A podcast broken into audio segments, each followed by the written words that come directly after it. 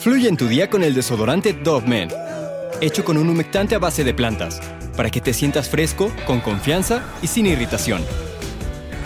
Siente cómo fluye tu día con Dove Men.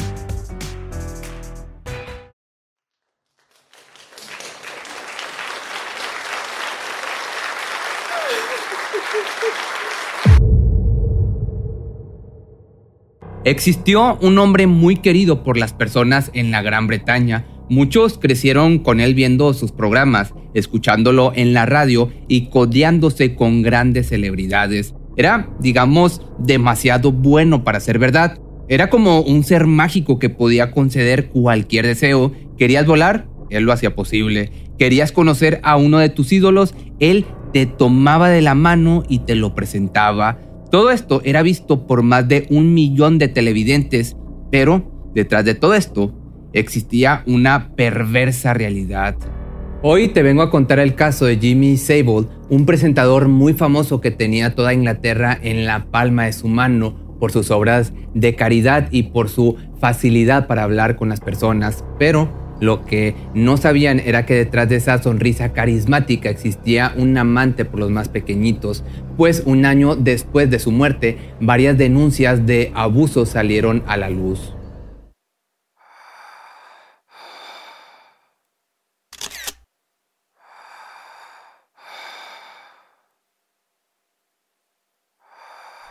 La infancia de Jimmy Sable fue como cualquier otra. Nació el 31 de octubre de 1926 en Leeds, Inglaterra. Sus padres eran Vincent Sable, Agnes Mónica Sable, quienes hacían un gran esfuerzo para mantener a siete hijos.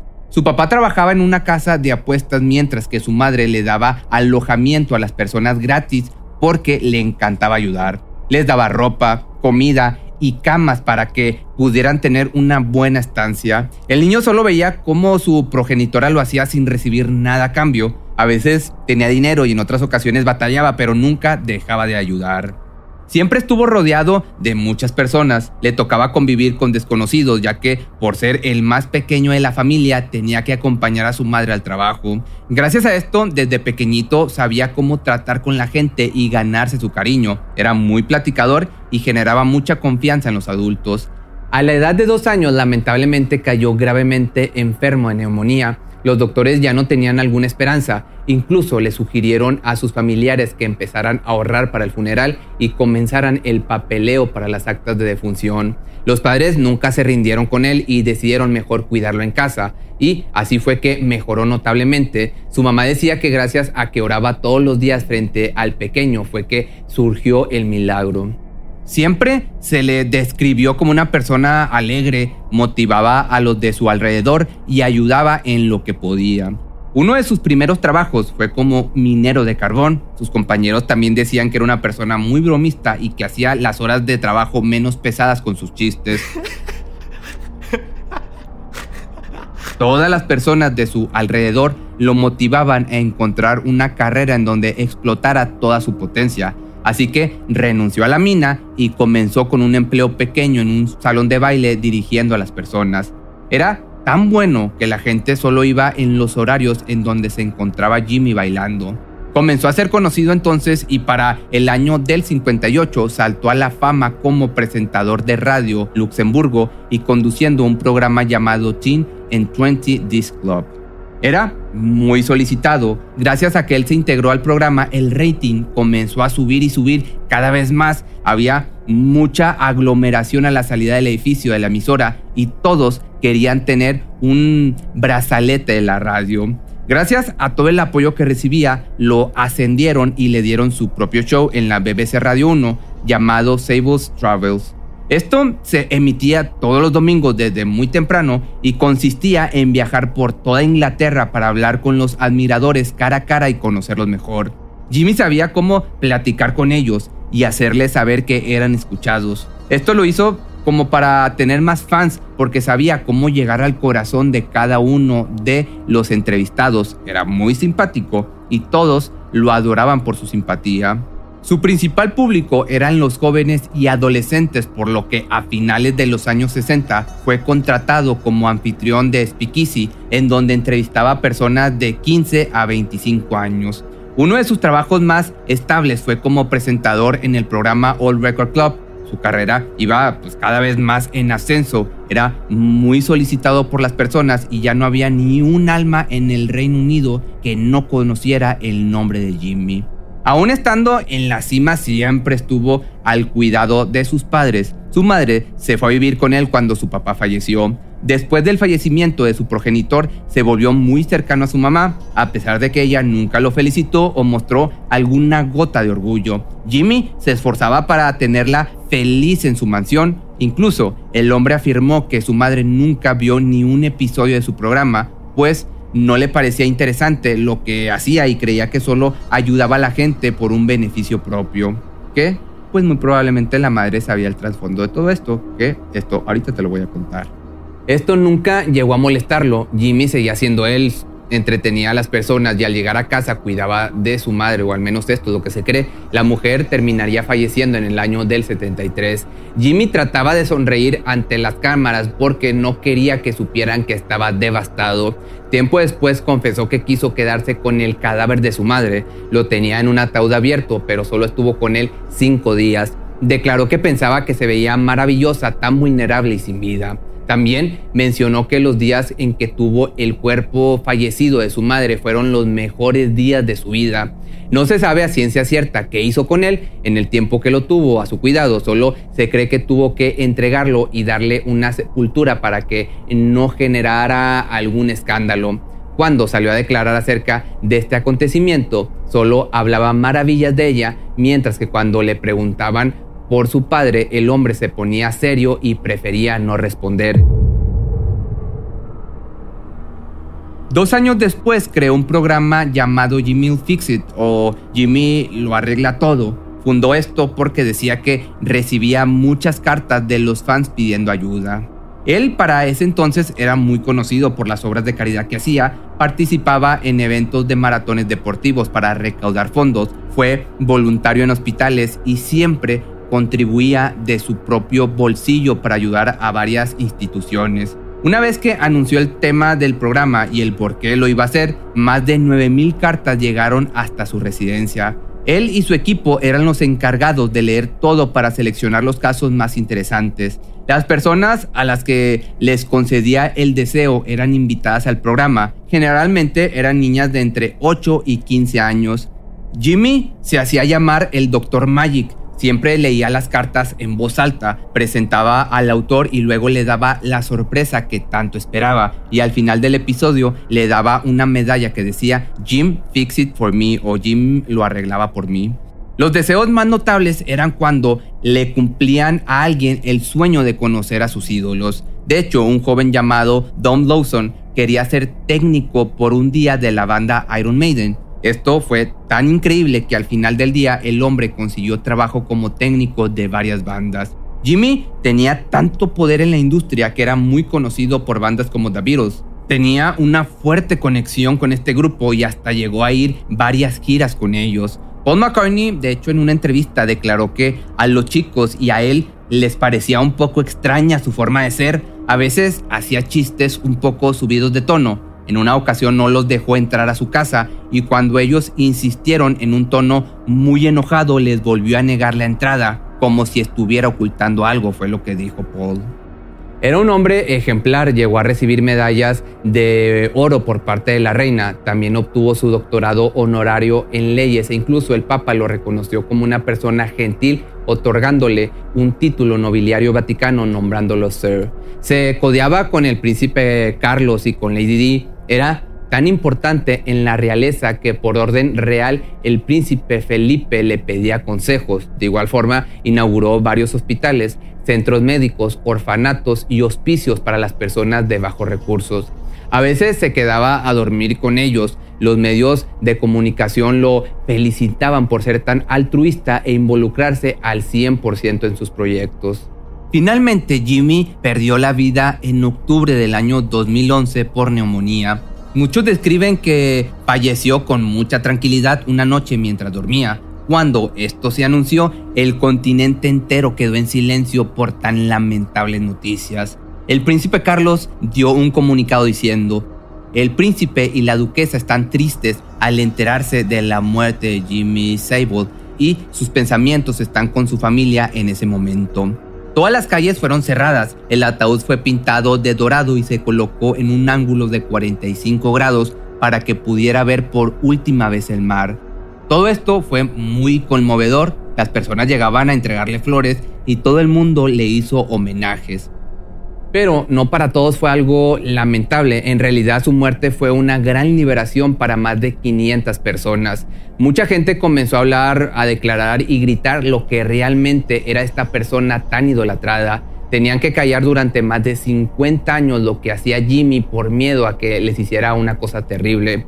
Poner en un hombre tanto poder podría ser una idea catastrófica y fue justo lo que pasó con él. Muchos testigos llegaron a comentar que si alguien cuestionaba algo de este personaje podría ser corrido, demandado o hasta desaparecido. Muchos veían su pantalla de televisión y solo veían al varón que les causaba pesadillas por la noche. Dos años antes de su muerte hubo tres denuncias en contra de ese presentador, pero estas fueron silenciadas ya que en ese entonces Jimmy era un tesoro nacional. Salió impune, no querían escándalos alrededor de él pero lo más extraño era que este hombre ni siquiera cuidaba sus palabras o hacía algo para mantener su imagen limpia, porque en cada uno de sus programas había señales de su perversión. Si hoy en día alguien volviera a transmitir los episodios donde él conducía, verían las alertas por todo lo que Jimmy decía. Todos se reían en aquel momento de lo que comentaba porque creían que era un hombre bueno, pero la realidad salió a la luz un año después de su fallecimiento, cuando se enteraron de las denuncias que habían en contra de este tesoro nacional, entre comillas, comenzaron a salir más y más hasta dar con un número de más de 500 víctimas.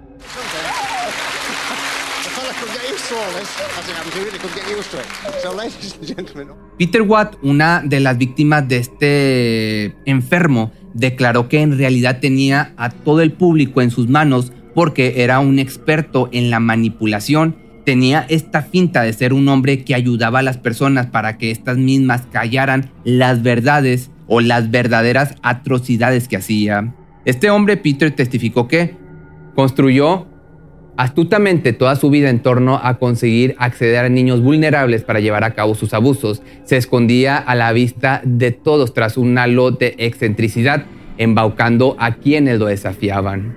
Y esto fue comprobado ya que en los hospicios, hospitales, orfanatos y hasta morgues, él abusaba de los pequeños, aparte de las personas enfermas y hasta de los cuerpos ya sin vida. Uno de sus primeros roces con la policía fue cuando salía de un club nocturno en donde se encontró con dos jóvenes quienes querían una foto. Jimmy, después de darles lo que pedían, comenzó a propasarse un poco con ellas. Las niñas le comentaron que tenían que volver a casa, mientras que los amigos del hombre veían como cada vez se ponían muy incómodas, más y más incómodas ante los toqueteos de este presentador. Una de ellas comenzó a gritar pidiendo auxilio a las autoridades, que en cambio los policías llegaron hasta donde estaban, pero pues no hicieron mucho o no hicieron nada, ya que Jimmy les pagó y solo se fueron diciéndole que las dejara en paz o podría involucrarse en algún escándalo. Todos sabían que Jimmy tenía un gran problema con el alcohol, pero de esto no se hablaba tanto, solo era un secreto que se corría voces pero sus conocidos sabían perfectamente cómo se comportaba después de varios tragos.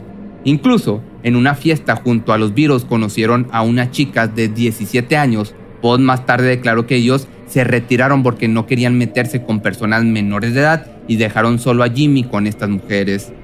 Todo esto fue revelado en el año 2011 en un documental narrando todas las acusaciones en su contra. Muchas víctimas pedían justicia, cosa que ya no podían hacer las autoridades porque el abusador ya estaba sin vida. Fue acusado de al menos 214 delitos, 73 de ellos eran menores de edad. Como ya lo había dicho antes, la mayoría de los niños que estaban albergados en sus fundaciones fueron violentados. El personal médico fue incluido en el historial de abuso incluso. Una de las historias de acusación más sonadas fue la de un par de pequeñitos que querían conocer a su ídolo. Una mujer fue al programa con sus dos sobrinos mientras veían el show y a Jimmy vestido de perrito. Los infantes se mostraban muy emocionados por estar tan cerca de su personaje favorito. Como obra de caridad, entre comillas, el presentador aún en personaje les dijo a uno de sus guardias que trajeran a los dos niños. Los niños se presentaron y le dijeron que habían viajado desde Escocia con su tía para estar en los estudios y conocerlo. El hombre a cambio se mostró conmovido por lo que habían hecho, les ofreció una plática en privado y le pidió permiso a su tutora para poder llevarlos a su camerino. Esto obviamente fue un error garrafal de la madre. Ahí la niña y el niño comieron de todos los dulces que había, tuvieron una plática con Jimmy y 15 minutos después se fueron. Pero 20 años más tarde, aquella pequeña que pudo entrar en la habitación con Sable reveló que en realidad lo que pasó tras esa puerta fue terrorífico. Narró que Jimmy, sin quitarse el traje de perro, comenzó a tocarlos. El niño era más inocente que ella, refiriéndome a la niña. Así que procedió primero con él a quitarle toda su ropita. Lo acariciaba por todas partes mientras el infante miraba como la botarga acariciaba a su hermano. De un momento a otro, el inocente comenzó a gritar del dolor. Jimmy le dijo que guardara silencio o no iba a haber sorpresa para los dos. La mujer recordaba esa escena perfectamente, la sangre que había en el sillón y las lágrimas que le salían a su compañero. Luego de esa escena, los dejó ir, no tocó a la niña, solo les dijo que era un secreto que tenían que guardar. Cuando la cuidadora les preguntó qué habían hecho, ellos solo se limitaron a decir que habían comido galletas. La joven ahora dice que le daba mucho miedo confesar esto porque pensaba que todo había sido su culpa por insistir en ir a verlo, por no ayudar a su hermanito y, aparte, por dejar que estuvieran solos. Una de las personas que ayudaron a revelar la verdadera cara del presentador fue Marion Jones. Él cuenta que estuvo mucho en contacto con Jimmy durante toda su infancia. Pasaba sus fines de semana en el colegio Duncroft, ya que su cuidadora era directora de ahí. Esta institución se encargaba de ayudar a jóvenes en dificultades, como con sustancias ilegales, en pobreza y también auxiliaban a los que no tenían casa. El hombre veía cómo Jimmy siempre llegaba y se llevaba a unas cuantas niñas. Esto le parecía algo extraño, pero cuando preguntaba nadie respondía. Tiempo después se convirtió en periodista y trabajó para la BBC. Después del funeral del icono de Inglaterra, quiso contestar él mismo todas sus dudas tratando de investigar qué había pasado con todas esas jóvenes que se llevaba de la institución. Al hacer una investigación exhaustiva, dio con varios documentos, mensajes y sitios web que hablaban de los abusos que sufrían las víctimas de este sujeto. Había varios intercambios de comentarios en donde testificaban que Jimmy las había tocado, abusado y hasta golpeado. Esto se había convertido en una gran cadena de declaraciones exponiendo al presentador más famoso del Reino Unido.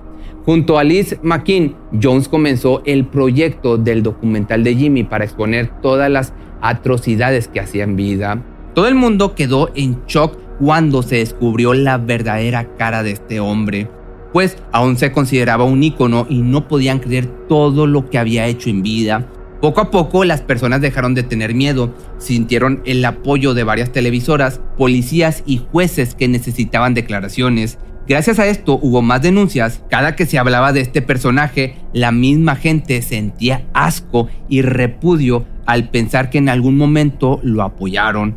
Los mismos ciudadanos quitaron varias placas conmemorativas, la lápida de su cementerio fue vandalizada y aparte robada. Una de las cosas más perturbadoras fue cuando analizaron los programas, como ya te lo había dicho antes, Jimmy no cuidaba muy bien sus palabras ni su imagen, a veces hacía bromas de doble sentido con un toque de perversidad y al volver a investigarlo se dieron cuenta de que incluso en la cámara Jimmy manoseaba a las víctimas, hablaba de querer golpear al vocalista de The Rolling Stones, a veces pedía acercamientos a la cámara, a los pechos, piernas y traseros de sus compañeras, incluso siendo un programa infantil.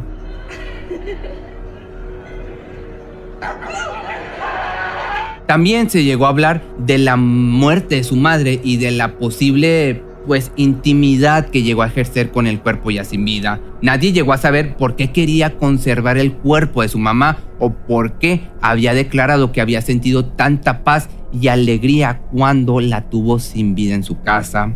Esta teoría llegó cuando varios paramédicos también confesaron que cuando Jimmy iba al hospital psiquiátrico, varias personas que morían ahí eran sacados por profesionales junto con este hombre. A veces hacía comentarios respecto a las personas fallecidas, por ejemplo, mencionaba que los músculos estaban en buen estado, que los ojos los tenían bonitos, que era un desperdicio su muerte ya que aún se veía muy bien conservado y deseaba llevarlos a casa. Estas palabras en ese momento, no sé cómo, pero nadie, a nadie impresionaba porque sabían cómo era él y lo gracioso que era. Una de las empleadas también recordó tiempo después que Jimmy presumía que se había llevado cadáveres para complacerse a sí mismo y tomarles fotos en posiciones comprometedoras. No era un secreto los gustos de Jimmy por los menores, de hecho, varios famosos antes de su muerte declararon las veces que lo veían paseando con niñas de 13 a 14 años. Él solo decía que eran amigas a quienes paseaba, pero por todo lo que salió a la luz ya no se sabe que era real y que no, que pues yo creo que todo era real o todo era un abuso, sobre todo porque la cadena en la que trabajaba le encubría muy bien sus delices no se sabe hasta qué punto la BBC sabía de todas las acusaciones de su estrella, que, pues esto ya es mi opinión, seguramente estaban bastante bien informados, pero pues el dinero siempre para muchas personas o para este tipo de cadenas es la prioridad. Todo el mundo solo veía la punta del iceberg al buen hombre sonriente con cabello platinado que cumplía deseos. Lamentablemente tardaron mucho en darse cuenta en que en realidad era un monstruo depravado que utilizaba todas sus obras de caridad para que nadie sospechara. Niños enfermos, personas vulnerables y hasta cadáveres fueron expuestos ante la persona más maníaca y manipuladora de todos los tiempos y nunca hubo justicia para ellos. O bueno, quizás hubo justicia divina. Si te gustó este video no olvides seguirme en mis redes sociales y recuerda que los audios sin censura están en Spotify y nos vemos el día de mañana en un nuevo video.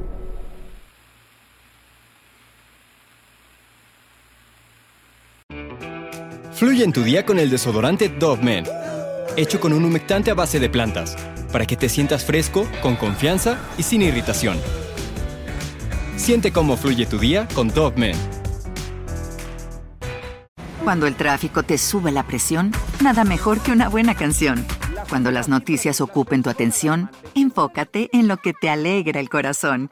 Y cuando te sientas mal, un buen médico te ayuda a sanar. Sabemos que mantener tu salud es tu prioridad, también es la nuestra en Kaiser Permanente, donde trabajamos juntos para cuidar de todo lo que tú eres. Kaiser Permanente, para todo lo que tú eres. Kaiser Foundation Health Plan of the Mid-Atlantic Stay Inc. 2101 East Jefferson Street, Rockville, Maryland 20852.